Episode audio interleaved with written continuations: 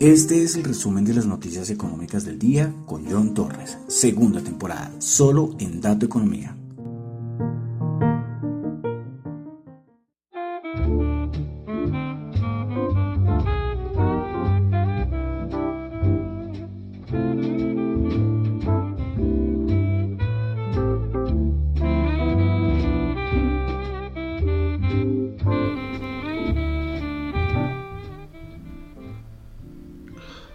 Buenas noches, son las 8.08 de la noche de hoy, martes 24 de mayo del año 2022. Mi nombre es John Torres y este es el resumen de las noticias económicas del el día.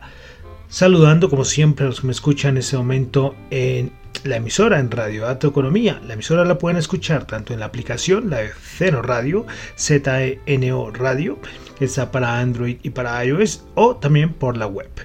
Bueno, también quiero saludar a los que escuchan el podcast. Muchas gracias, de verdad, infinitas gracias, porque son ya miles de reproducciones las que tiene el podcast. De verdad, esto me alegra muchísimo. Eh, y no olviden calificarlo, pueden hacerlo en Apple Podcast, los que escuchan en Apple Podcast pueden calificarlo de 1 a 5 estrellas, igual en Spotify. Es muy importante la, la, calificación.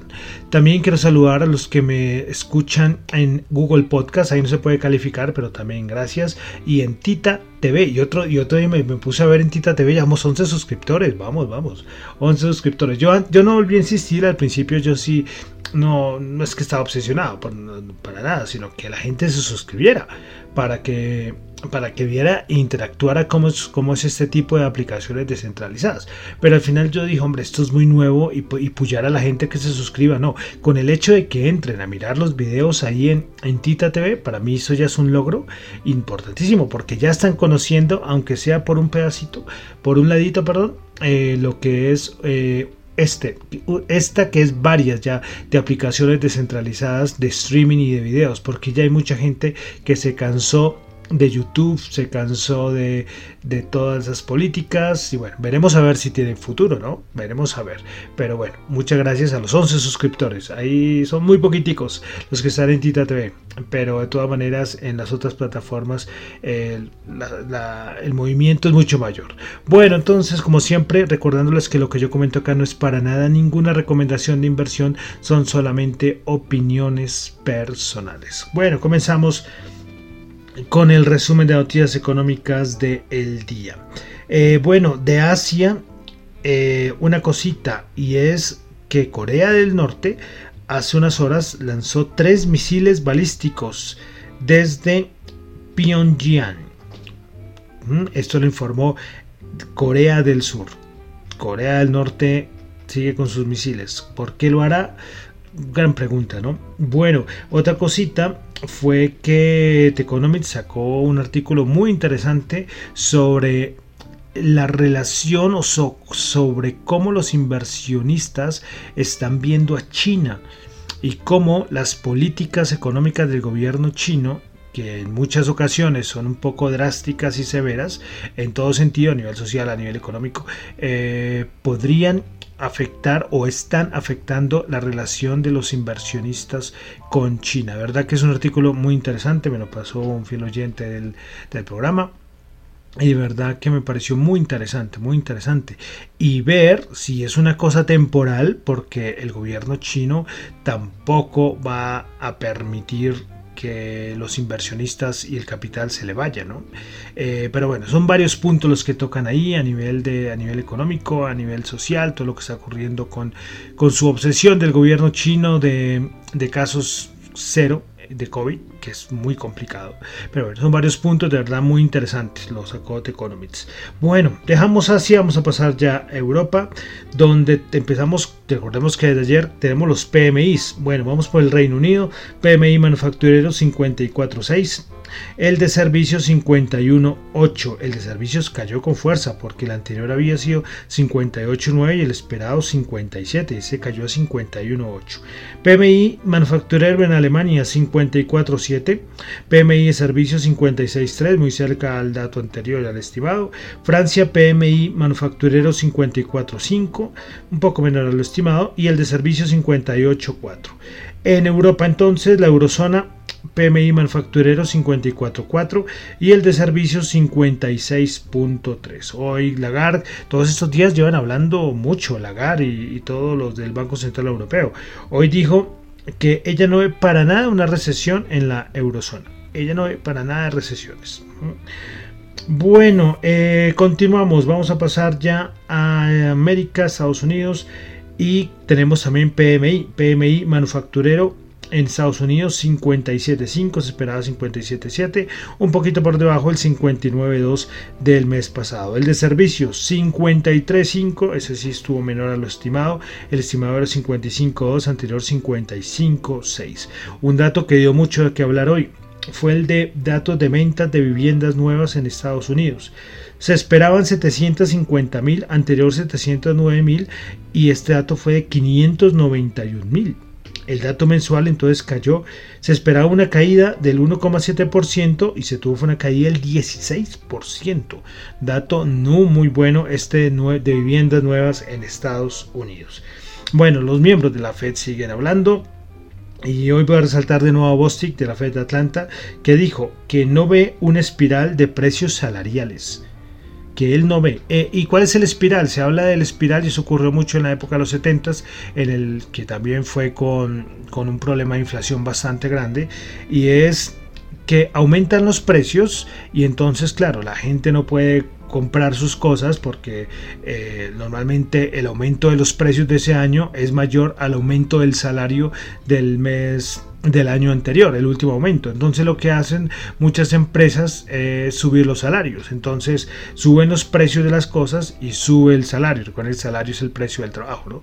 Entonces, eh, ¿Qué pasa? Pues la gente sigue demandando, pero si no se detecta el problema de inflación, por ejemplo en este caso que es algo de más de oferta que de demanda, los precios van a seguir subiendo, entonces van a seguir subiendo eh, los salarios, ¿sí? Entonces esto es lo que se habla eh, normalmente rápidamente, un resumen, una, no es un resumen, una explicación rápida de lo que habla de la espiral de los precios de salarios. Si ustedes ven algún libro en los 70 del problema inflacionario, ven que esto lo hablan mucho. Por eso ayer cuando, cuando les decía lo de Banco of America que está subiendo eh, salarios, salario mínimos, eh, eh, es precisamente, yo nombraba los 70 y es que muchos muchas empresas podrán tomar esa medida, lo cual no es que sea muy bueno, porque como les digo, se mete esto en un en un, en un, en un círculo de los de los espirales salariales. Bueno, eh, Joe Biden llegó hace un momentico ya de su viaje asiático, eh, se bajó del avión y bueno, eso no es de economía, pero, pero lo de la masacre de Texas también durísimo, eh, no sé cuántos niños murieron, una cosa fuerte, ahí Joe Biden se bajó del avión de su vía, de su travesía que tuvo por Asia y a dar declaraciones, ¿no? Pero bueno, solamente lo, lo notifico. Bueno, entonces dejamos Estados Unidos, vamos a pasar, bueno, de Colombia, nada, Colombia tenemos elecciones en, un, nada, ¿en cuántos días? En cinco días, eh, miércoles, jueves, viernes, sí, en cinco días ya tenemos elecciones, entonces aquí el, es lo que se habla a nivel de economía son las propuestas económica de los candidatos.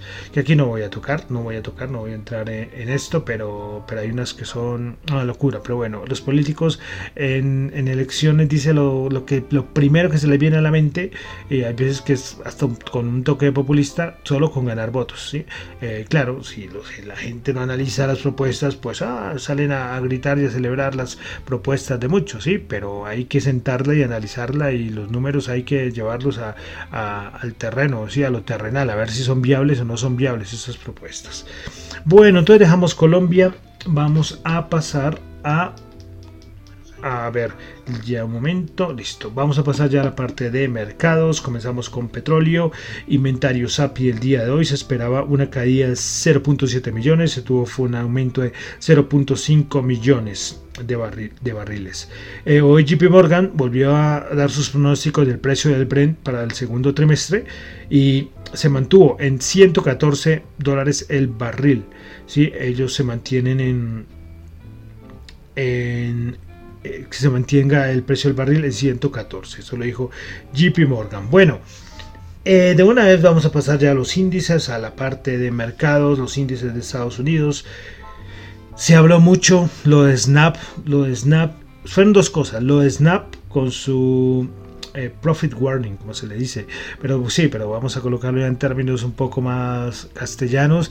Y yo les comentaba ayer las malas estimaciones que tienen que tienen la que dijo el CEO que Snap dijo que las estimaciones son malísimas en todo sentido y eso asustó al mercado. No sé cuánto al final terminó cayendo Snap, creo que ahorita lo miraremos a eh, lo miraremos con más cuidado y nos dará el dato a ver cuánto cuando, cuando decimos las acciones que más subieron y que más bajaron. Pero pero esto asustó mucho mucho mucho mucho al al mercado. Bueno, eh, y otro dato que afectó mucho al mercado fue ese dato de, vivienda que acabamos de comentar también también no sentó muy bien. Entonces esto de Snap, que, tampoco es que sea la compañía más importante de, todas, las, empresas, ¿no? Pero como hay tanto nerviosismo, que una empresa salga a decir que la cosa pinta muy mal, es como les digo, es que ahorita cuando miremos qué acciones fueron las que más bajaron, fijo ahí aparecer Snap. Y bueno, entonces eh, el rebote de ayer, nada, el rebote de ayer quedó para la historia. Nada, muy débil. Hay mucho miedo todavía en el, en el mercado. Hay, miedo en el mercado, no se sabe. Hay muchos dicen, no, ya se tocó el suelo. Eh, los grandes bancos de inversión siguen viendo el 3600. Eh, bueno, hay muchas teorías, sí, pero Nadie, en este momento nadie tiene la bola de cristal. Uno lo que tiene que hacer es analizar muy bien cualquier movimiento. El otro día yo cometí un error por apresurado, pero bueno, mal lo corregí bien. Pero es que el mercado no está para jueguitos, ¿eh? No está para jueguitos. Bank of America eh, sacó un en su paper que saca todas las semanas. Este es un dato que se me, olvidó decirlo ayer. Y es eh, que ellos como gestionan, ellos encuestan a grandes gestores que manejan millones de millones de dólares. Eh, dijo, bueno, ¿cuál es la principal preocupación para estos gestores a nivel del mercado? ¿Sí? ¿Cuáles son las variables o cuál, es el sí, las variables que más hacen que se preocupen? Sí, bueno, entonces, el primer lugar, eh, antes, en abril, en abril, el primer lugar era la recesión global. Esa era la preocupación en abril. Pero en mayo cambió. Ahora la mayor preocupación de los grandes gestores es las medidas de aumento de tasas o medidas hawkish de los bancos centrales. ¿sí? Que, bueno, que ahí siempre es representada por por aumento de tasas. Pero esa es la principal preocupación de los inversionistas. Entonces, por eso es tan importante cuando hablamos de la Reserva Federal o el Banco Central Europeo, bueno, otro Banco Central de los importantes, hay que estar muy pendientes. Como digo, es que acá no están minoristas, acá está gente que mueve mucho mercado. Y ahorita, en este momento, al mes de mayo, según Banco of America, la principal preocupación de los grandes gestores son las medidas de los bancos centrales. En segundo lugar, sí ese, del primero al segundo lugar pasó la recesión. en tercer lugar, la, inflación.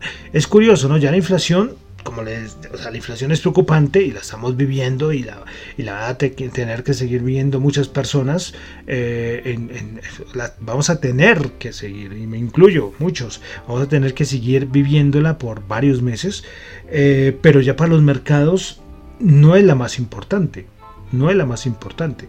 Que puede ser que un dato de inflación lleve a tomar medidas a los bancos centrales un poco eh, más extremas a nivel de política monetaria, sí, pero en sí el, dato el dato pues no, tiene tanta relevancia. Sí, pero bueno, ese es el tercero. El cuarto lugar es el conflicto de Rusia y Ucrania que bajó, bajó, o sea, se mantiene en el cuarto, pero bajó su porcentaje de importancia.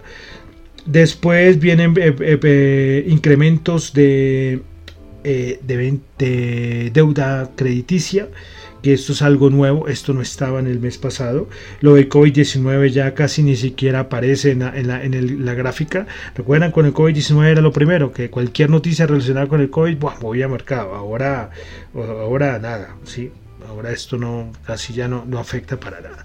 Bueno, entonces es muy importante estar pendientes y, o sea, los minoristas movemos mercado pero muy poco y en Estados Unidos los que manejan millones de dólares lo que están preocupados ahorita son por las movidas del Banco Central, especialmente la Reserva Federal, y muy cerquita se mantiene de todas maneras la recesión. Entonces, por eso vemos que cuando salen estos datos macro tan malos hay tantos movimientos del mercado, ¿sí?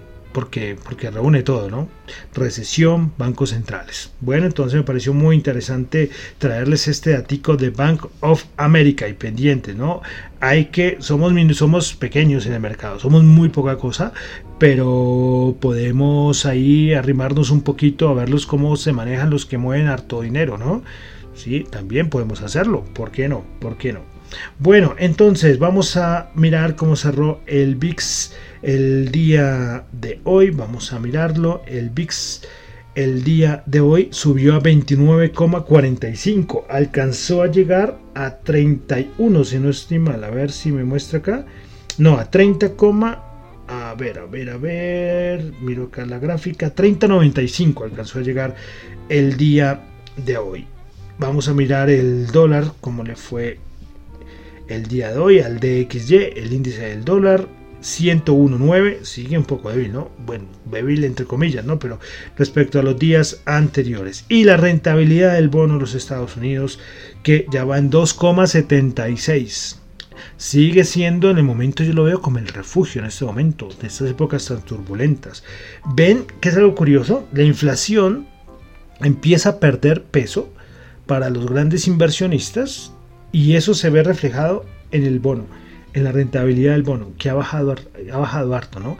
Y los otros miedos, que es por ejemplo la recesión, eso sí lleva a que la, renta, la rentabilidad del bono, eh, o que la rentabilidad del bono, no, que los bonos se vuelvan refugio. ¿Ven cómo son las dinámicas del mercado? Eso es lo que uno tiene que siempre estar ahí mirando. Una cosita mueve otra, mueve otra, mueve otra. Bueno, vamos a pasar ya a la parte de los índices de Estados Unidos. Bueno, vamos a comenzar como siempre con el SP500 que bajó 32 puntos, bajó el 0,8%, 3.941. Y eso que hubo un momento que estaba bajando, no me acuerdo cuánto, como el 1 más del 1%, más del 1.5%. Sí, como digo, mucho nerviosismo en el, en el SP500.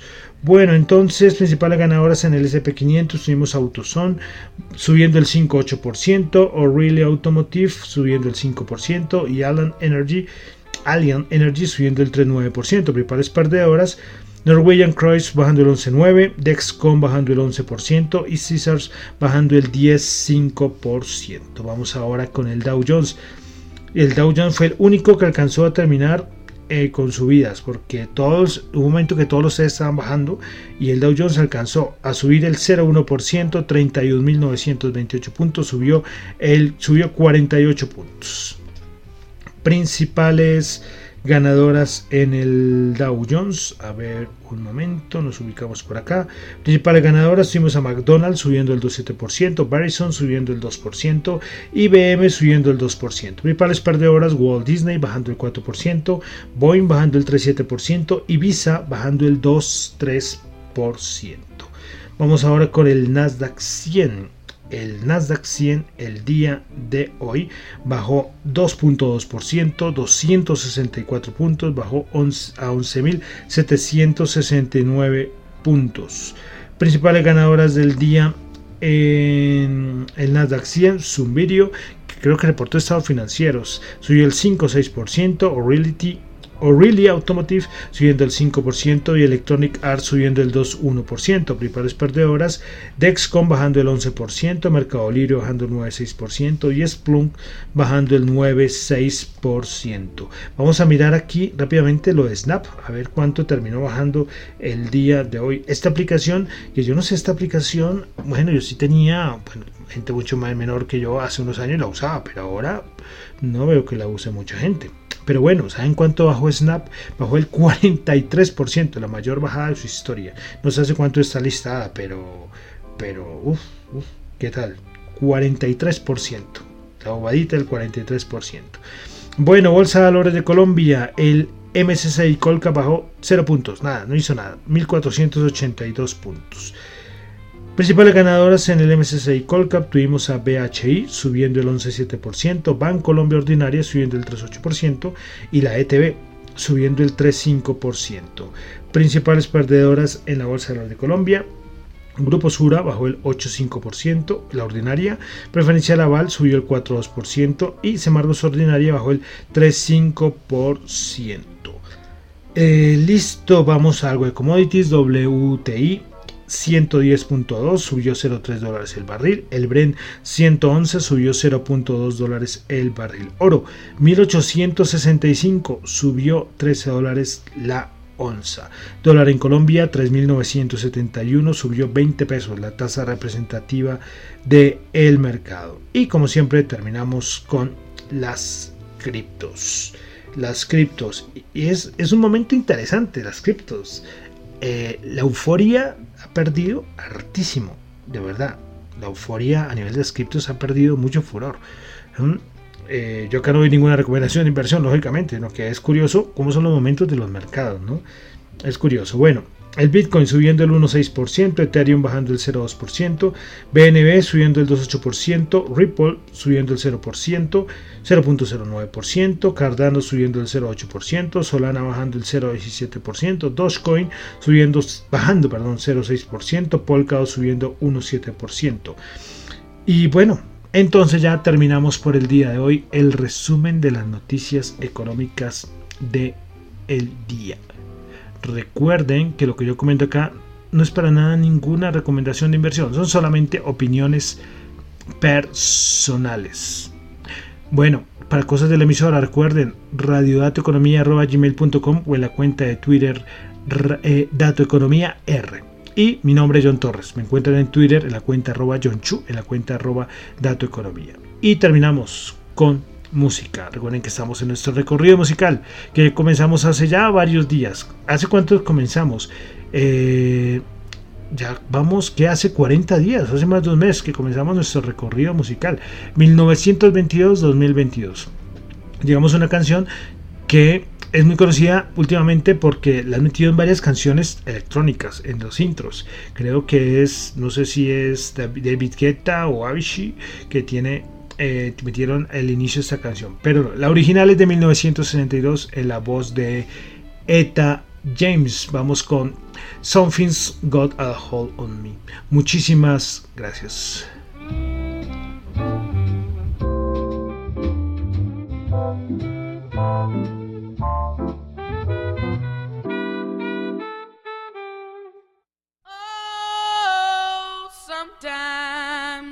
Get a good feeling, yeah. Yeah.